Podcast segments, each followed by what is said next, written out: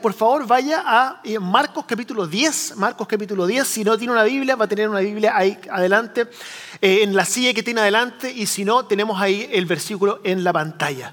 Dice Marcos capítulo 10, comenzando desde el versículo 17. Comenzando desde el versículo 17, dice así la palabra del Señor. Cuando Jesús estaba ya para irse, un hombre llegó corriendo y se postró delante de él. Maestro bueno, le preguntó, ¿qué debo hacer para heredar la vida eterna? ¿Por qué me llamas bueno? respondió Jesús. Nadie es bueno sino solo Dios. Ya saben los mandamientos, no mates, no cometas adulterio, no robes, no presentes falso testimonio, no defraudes, honra a tu padre y a tu madre. Eh, maestro, dijo el hombre, como interrumpiéndolo, todo esto lo he cumplido desde que era joven. Dios lo miró con amor y añadió, una sola cosa te falta.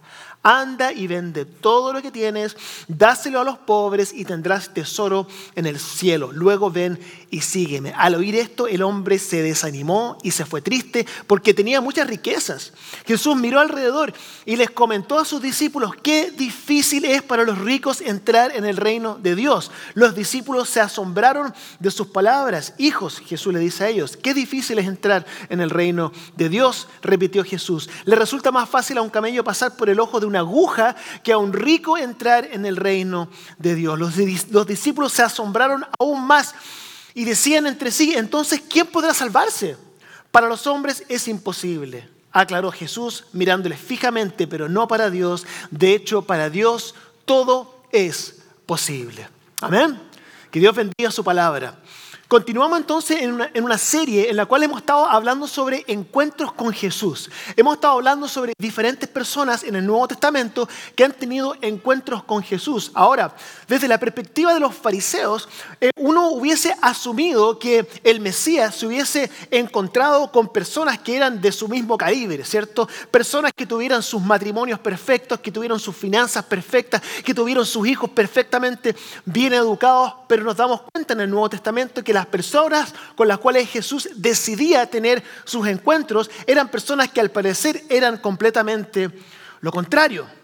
Cuando pienso en eso, pienso en una de las acusaciones que se le hacía a Jesús. ¿Se acuerdan? Decían que Jesús era una persona y lo criticaban. Le decían, Él recibe a los pecadores y come con ellos. Y ellos pensaban que era una crítica. ¿Cierto? Y yo cuando pienso en eso, pienso en nuestra iglesia, pienso en usted y pienso en mí. Y yo pienso en la forma en que nosotros nos estamos desarrollando como discípulos de Cristo. ¿Cómo nos ven las personas? ¿Cómo nos ven a nosotros como iglesia? Se sorprenden de nuestra iglesia y, dicen, hoy mira su, templo, qué precioso. O mira todas las personas que vienen a esta iglesia. O miren eh, las finanzas de su iglesia. Mire, yo quiero que esta iglesia sea conocida principalmente por una cosa. Una cosa. En esa iglesia, lo hemos dicho antes, en la iglesia cristiana de Downey, yo creo que las personas digan, en esa iglesia, en esa iglesia ellos reciben a pecadores y comen con ellos. Porque esa es la forma en que Cristo se desarrollaba o se relacionaba con las personas. Si una iglesia no está atrayendo al tipo de personas que Cristo atrajo, es posible que es porque no esté predicando el mensaje que Cristo predicó. Entonces de eso quiero que estemos hablando y hemos estado descubriendo en el Nuevo Testamento a personas como Nicodemo, ¿se acuerda? El fariseo, los diez leprosos, ¿se acuerdan? Los diez leprosos. Y la, la mujer sorprendida en adulterio, eso fue la semana pasada y hoy día vamos a estar hablando sobre el joven rico, el joven rico. Una historia más o menos conocida. Y quiero comenzar con una pregunta. ¿A cuántos de ustedes les gusta hacer listas? Yo soy así, yo necesito una lista para todo. Yo sé que sí, sí le gustan las listas también. A mí me encanta hacer listas, me encanta. Si yo no tengo una lista, me siento como perdido en el mundo. De hecho, hasta en mi día libre tengo que tener una lista. Caminar al perro, ¿cierto? Lavar el auto, cortar el zacate. Necesito una lista. Y hay una sensación tan especial cuando uno le hace como tic a la lista, así como que hago una cosa, ¿cierto? Terminé con eso, ¿cierto? Y uno va a lo siguiente, terminé con eso. Y ahora cuando uno termina la lista completa y uno llega hasta el último punto y uno hace así, es como, eso es como ya la felicidad máxima, ¿cierto? No sé si usted es como yo o no. Algunos de ustedes son más como mi esposa, que un poco más free spirit, ¿cierto? Vamos de una cosa a otra, no es necesario tener lista, ¿cierto? Más libre. Pero la razón por la cual digo eso es porque creo que que a pesar de las diferentes personalidades, que creo que es importante tener objetivos en la vida, tener una dirección en la vida, tener un norte y caminar hacia ese norte y en el camino ir evaluando cómo vamos. Creo que el joven rico se caracterizaba por esto. De hecho, es muy posible que la razón por la cual él era tan exitoso a una edad tan temprana era porque él pensaba de esa forma. Es lo más probable. De hecho, cuando vemos que se acerca a Jesús, ¿qué es lo que le pregunta? ¿Se acuerdan? Le pregunta, ¿qué debo hacer para heredar el reino de los cielos? Es una pregunta interesante, porque él asumía de que Jesús le iba a decir, haz A, B y C, y el resultado de hacer A, B y C es que vas a heredar el reino de los cielos. Probablemente él tenía esa mentalidad. Es lo que pasa cuando las personas, por ejemplo, tienen un mentor van donde ese mentor, ¿cierto? Y dicen, oye, ¿cómo puedo yo lograr tener un matrimonio como el tuyo? Uno admira a ciertas personas que uno dice, en 10 años más me gustaría tener un matrimonio como ellos, que se ven bien, se ven como que se llevan bien. Te acercas a él y te dices, bueno, me gustaría hacerte algunas preguntas. ¿Qué es lo que yo tengo que hacer para poder lograr tener un matrimonio como el tuyo? O las finanzas, alguien que está bien financieramente, te gustaría estar como esa persona en 10 años más. Te acercas a esa persona y dices, oye, ¿qué es lo que debo yo hacer para estar financieramente como estás tú en 10 años más? Y creo que lo mismo le pasaba al joven rico. El joven rico había escuchado hablar del reino de los cielos. El joven rico había escuchado hablar sobre la bendición, sobre la vida eterna, había escuchado eh, sobre las sanidades que Cristo estaba haciendo. Y él se estaba haciendo esta pregunta. ¿Qué es lo que yo debo hacer? Le preguntaba a Jesús para poder heredar la vida eterna. Porque en su mente Jesús le iba a dar una lista de cosas que hacer, él iba a hacer esas cosas y el resultado de eso iba a ser que él iba a recibir la vida eterna. Lo vemos en el versículo 17. Dice, cuando Jesús se puso en camino, un hombre corrió hacia él y cayó de rodillas delante de él. Buen maestro le preguntó, ¿qué debo hacer para heredar la vida eterna? En otras palabras, dame una lista de qué hacer para yo poder heredar la vida eterna. ¿Cierto? Qué fácil, ¿cierto? Sería. Uno piensa en eso, en la religión, en el cristianismo, que uno debiera hacer ciertas cosas para heredar la vida eterna. Yo pensé, yo crecí creyendo, hermanos y hermanas, yo crecí creyendo que esa era la esencia del cristianismo. Que la esencia del cristianismo era esto, una lista de cosas, yo hago esas cosas y el resultado va a ser que yo voy a heredar la vida eterna. Algunos de ustedes pueden pensar, o muchas personas piensan que todas las religiones son iguales. Y yo estoy de acuerdo, todas las religiones son iguales, excepto el cristianismo. El cristianismo es completamente diferente. ¿Por qué? Porque todas las otras religiones en el fondo se tratan de esto.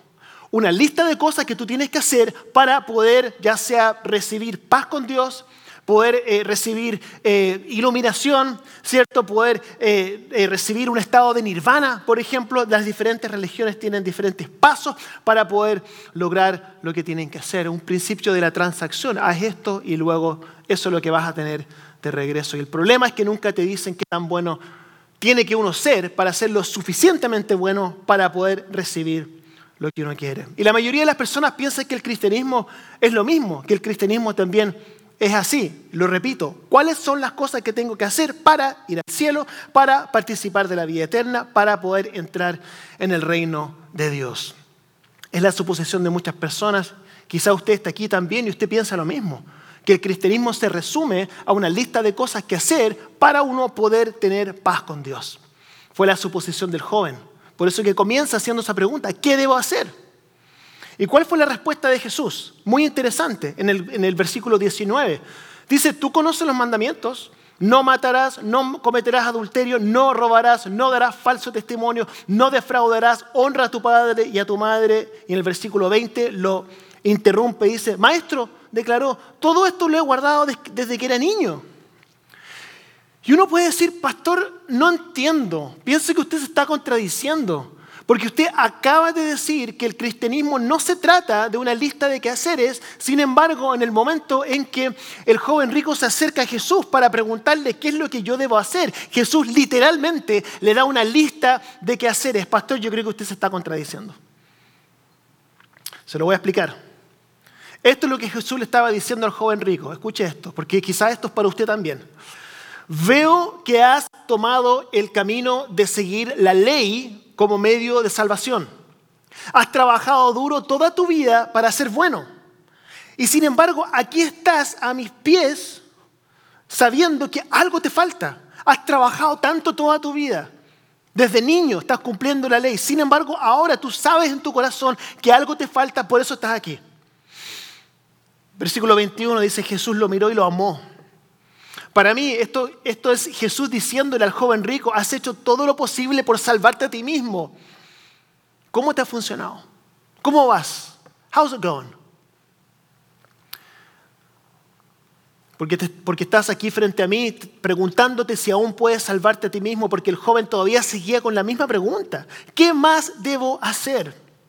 Ahora, quizá usted pudiese pensar que la, la respuesta lógica que Jesús tendría que haberle dado hubiese sido, oye, no te preocupes, Simplemente deja de esforzarte tanto, deja de seguir la ley, simplemente relájate, ¿cierto? Porque yo voy a morir por tus pecados, voy a cumplir con todo y ahora simplemente vive, vive una vida como, como tú quieras porque ya no tienes que hacer nada. Uno hubiese pensado que quizás Cristo le hubiese dicho eso, pero Cristo lo lleva en una dirección diferente. le dice esto, dice, una cosa te falta, una cosa te falta. Yo creo que en ese momento el joven rico quizás sacó un notepad, ¿cierto? Dijo ya, esta es la mía, ¿cierto? Dime lo que tengo que hacer, lo anoto, lo hago y estamos listos. Entonces Jesús en ese momento le da el golpe fatal. Le dice, vende todo lo que tienes y dalo a los pobres y tendrás tesoro en el cielo. Entonces ven y sígueme. Dice la palabra que ante esto el rostro del hombre cayó. ¿Sabe, lo que, ¿Sabe usted lo que acaba de pasar aquí? Que en ese momento Jesús le pidió al joven rico lo único que él sabía que iba a ser incapaz de entregarle. Y el hombre se fue triste porque en su mente Jesús acababa de ponerle un estándar tan alto que era imposible para poder alcanzarlo. Ahora la pregunta es, ¿por qué Jesús hace eso? ¿Sabe que yo he escuchado esta historia predicada mal toda mi vida? Toda mi vida. Le voy a decir cómo yo he escuchado esta historia predicada. Toda mi vida la he escuchado así. El joven rico le faltaba un solo paso. Oiga, estaba subiendo la escalera y estaba a punto de heredar la vida eterna. Cristo le estaba dando el último paso. Si él simplemente hubiese dado ese último paso de, vender todas sus posesiones y entregársela a los pobres, entonces él hubiese heredado la vida eterna, pero se lo perdió. He missed it. Solo hubiese sido esta última cosa. Entonces la aplicación que yo escuchaba era para ustedes y para mí, ¿cierto? Sería el pastor predicando. ¿Cuál es la única cosa que a ti te falta? Que tú tienes que entregarle a Dios para que tú puedas también heredar la vida eterna. Entrégale esa última cosa. Y si tú le entregas esa última cosa, entonces heredarás la vida eterna. Entonces todos nos íbamos pensando, hoy ¿cuál será esa cosa? Hoy no sé si voy a poder o no. Y todos pensábamos, me voy a salvar, me voy a, no me voy a salvar, tengo que entregar esta cosa, ¿cierto? Y, el, y la moraleja era, no quieres terminar como el joven rico, ¿cierto? Toda mi vida yo escuché este mensaje predicado así. Y quizá usted también lo ha escuchado así, pero esto es realmente al revés. Mire, de hecho, de hecho, ni siquiera en Mateo, ni Marcos, ni Lucas, em, Jesús le dice al joven rico que su salvación dependía de si él vendía o no vendía todas sus posesiones. De hecho, no le dice nunca eso, sino que le dice, vende todo lo que tienes, entrégalo a los pobres y tendrás tesoro en el cielo. No le dice que tendrás salvación. Y luego se va el joven, ¿cierto? Y, ese era como el fin de la historia. Pero déjeme hacerle una pregunta. En su mente, imagínese que el joven rico sí hubiese hecho lo que Jesús le pidió. Hubiese vendido todas sus posesiones, se lo hubiese entregado a los pobres y hubiese vuelto a Jesús y le hubiese dicho, Jesús, hice todo lo que me pediste, vendí todas mis posesiones, se las entregué a los pobres. ¿Qué le hubiese dicho Cristo, usted cree? Yo pensé que Jesús le habría dicho, perfecto, ya cumpliste finalmente el último paso, ahora puedes heredar la vida eterna. Yo pensé eso. Pero ¿sabe lo que Jesús le habría dicho? Jesús le habría dicho exactamente lo mismo que le dijo al joven rico cuando el joven rico se le acercó inicialmente para decirle, todos los mandamientos los he cumplido desde mi juventud. Jesús le hubiese mirado y le hubiese dicho, todo eso lo vendiste y lo entregaste a los pobres, bien, Jesús lo hubiese mirado y lo hubiese amado y le hubiese dicho, una cosa más te falta.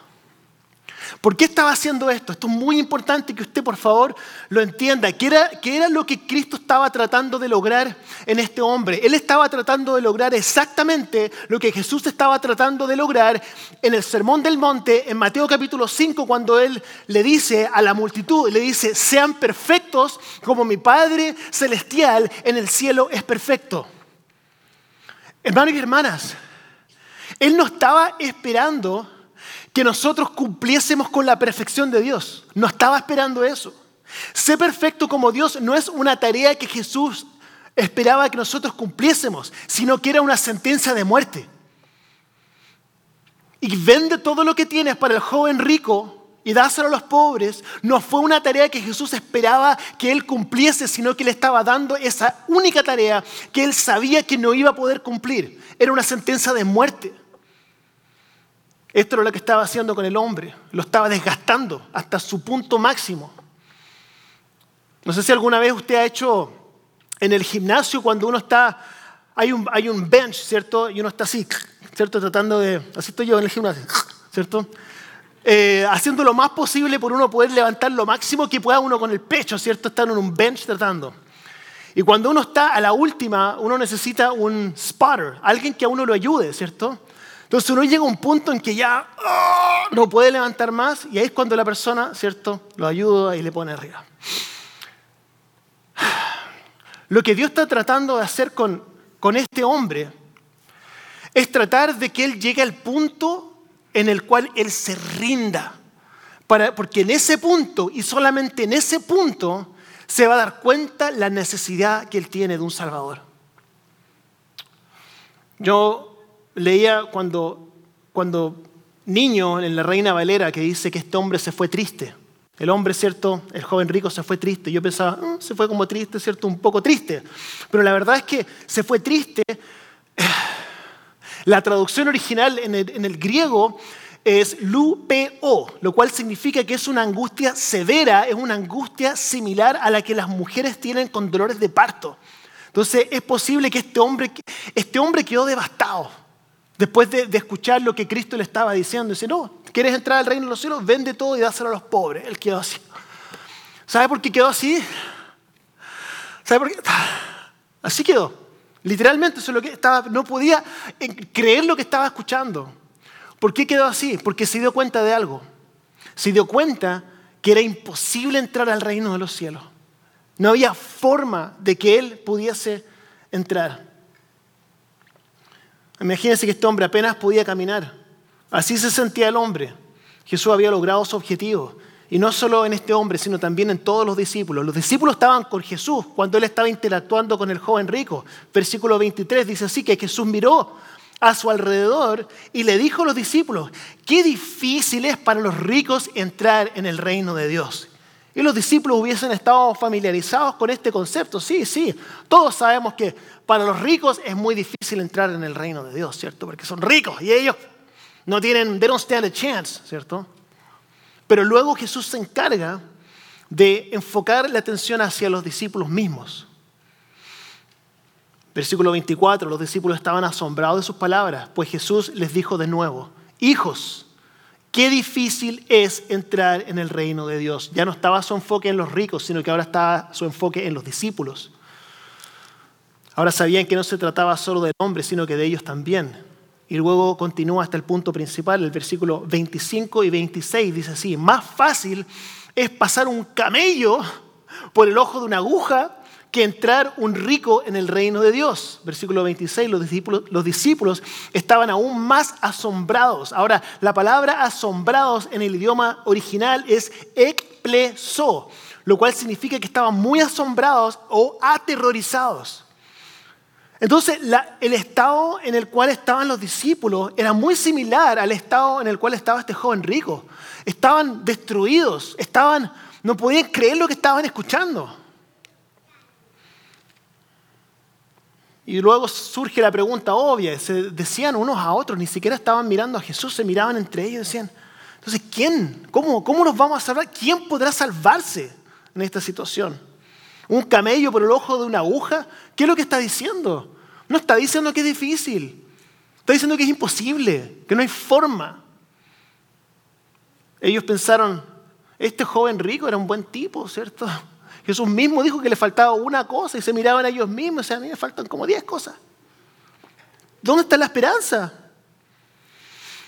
No hay esperanza, decían los discípulos. ¿Quién podrá ser salvo? Estaban en un estado de desesperación. Pero esto es lo que Jesús quería. Ahora, puede sonar cruel, pero no es así. No es cruel. ¿Por qué?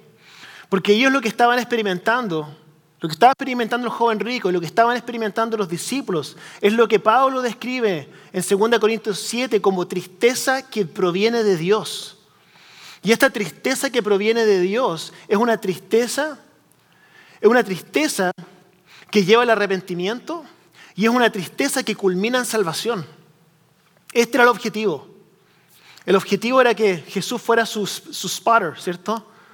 Entonces, oh, apenas no, yo creo que puedo, yo creo que puedo un poco más, ¿cierto? Entonces Jesús va a seguir agregando peso hasta que uno llegue al punto en que no puede más. ¿Por qué? Porque Cristo quiere que ellos se den cuenta que necesitan ayuda, necesitan un Salvador, para que Cristo pueda tomarse el peso del pecado, de la culpa, de todas esas cosas. Y esto a veces es muy difícil para muchos de poder entender o muchos de poder aceptar. Mucho más difícil si tenemos la tendencia hacia el legalismo, ¿cierto? Hacia tener cierto un checklist de todas las cosas que tenemos que hacer para poder recibir la salvación. Escuché a un pastor una vez decir, si quieres frustrar a la gente, diles que diles lo que tienen que hacer, ¿cierto? Eso es el legalismo, tienes que hacer esto, ¿cierto? Si quieres enfurecerlos, diles que no hay nada que puedan hacer. Y ese es el evangelio. Para algunos es incluso más difícil. Aceptar que no hay nada que uno pueda hacer. Mire, aceptar su absoluta incapacidad para salvarse a usted mismo es esencial porque solamente ahí vamos a encontrar la salvación. Quizás ese es usted hoy día.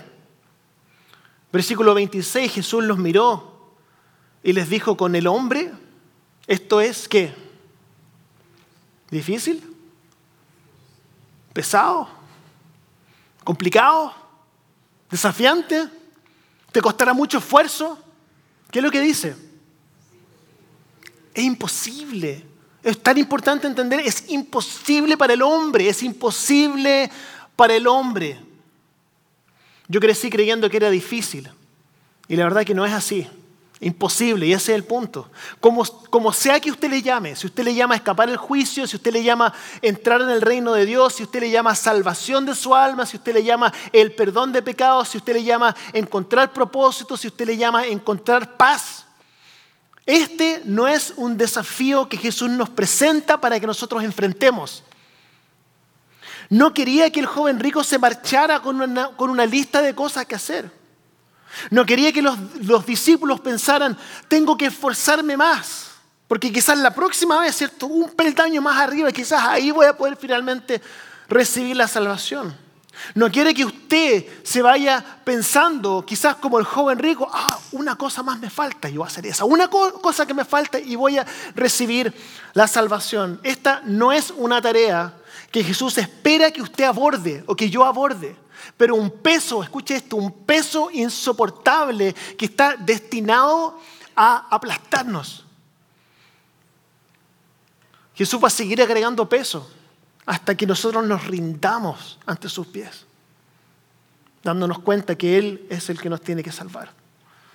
Porque solamente entonces entendemos nuestra completa bancarrota espiritual y entramos en verdadera necesidad de un Salvador.